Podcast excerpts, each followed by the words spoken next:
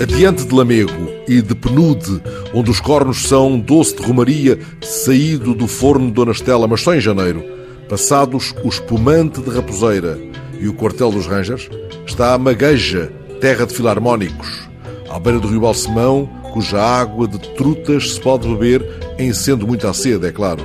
Mas os de lá fazem vénia à excelência de tirador de cerveja de Manuel Souza, no restaurante do Manel, onde o padre Hermínio celebra a última missa da jornada pastoral. O jovem pároco sobe os caminhos mais rudes e íngremes da montanha numa moto 4 sem freio.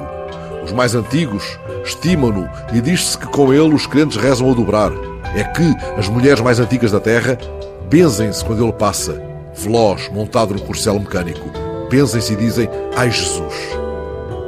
Louvada seja, assim sendo, a serena quietude da Serra da Camba, que o ronco da Moto 4 não quebra.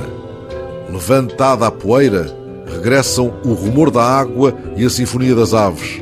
Aquele sax alto vem da Casa Grande junto à Nacional 2. É gente da Banda Filarmónica de Magueja fazendo soar os metais que, no último 10 de junho, levaram em ombros a voz poderosa de soprano de Elizabeth Matos. Os ouriços caem já dos castanheiros com as badaladas do sino da igreja e o corcel do padre Hermínio sobressalta os deuses que passeiam na brisa da tarde.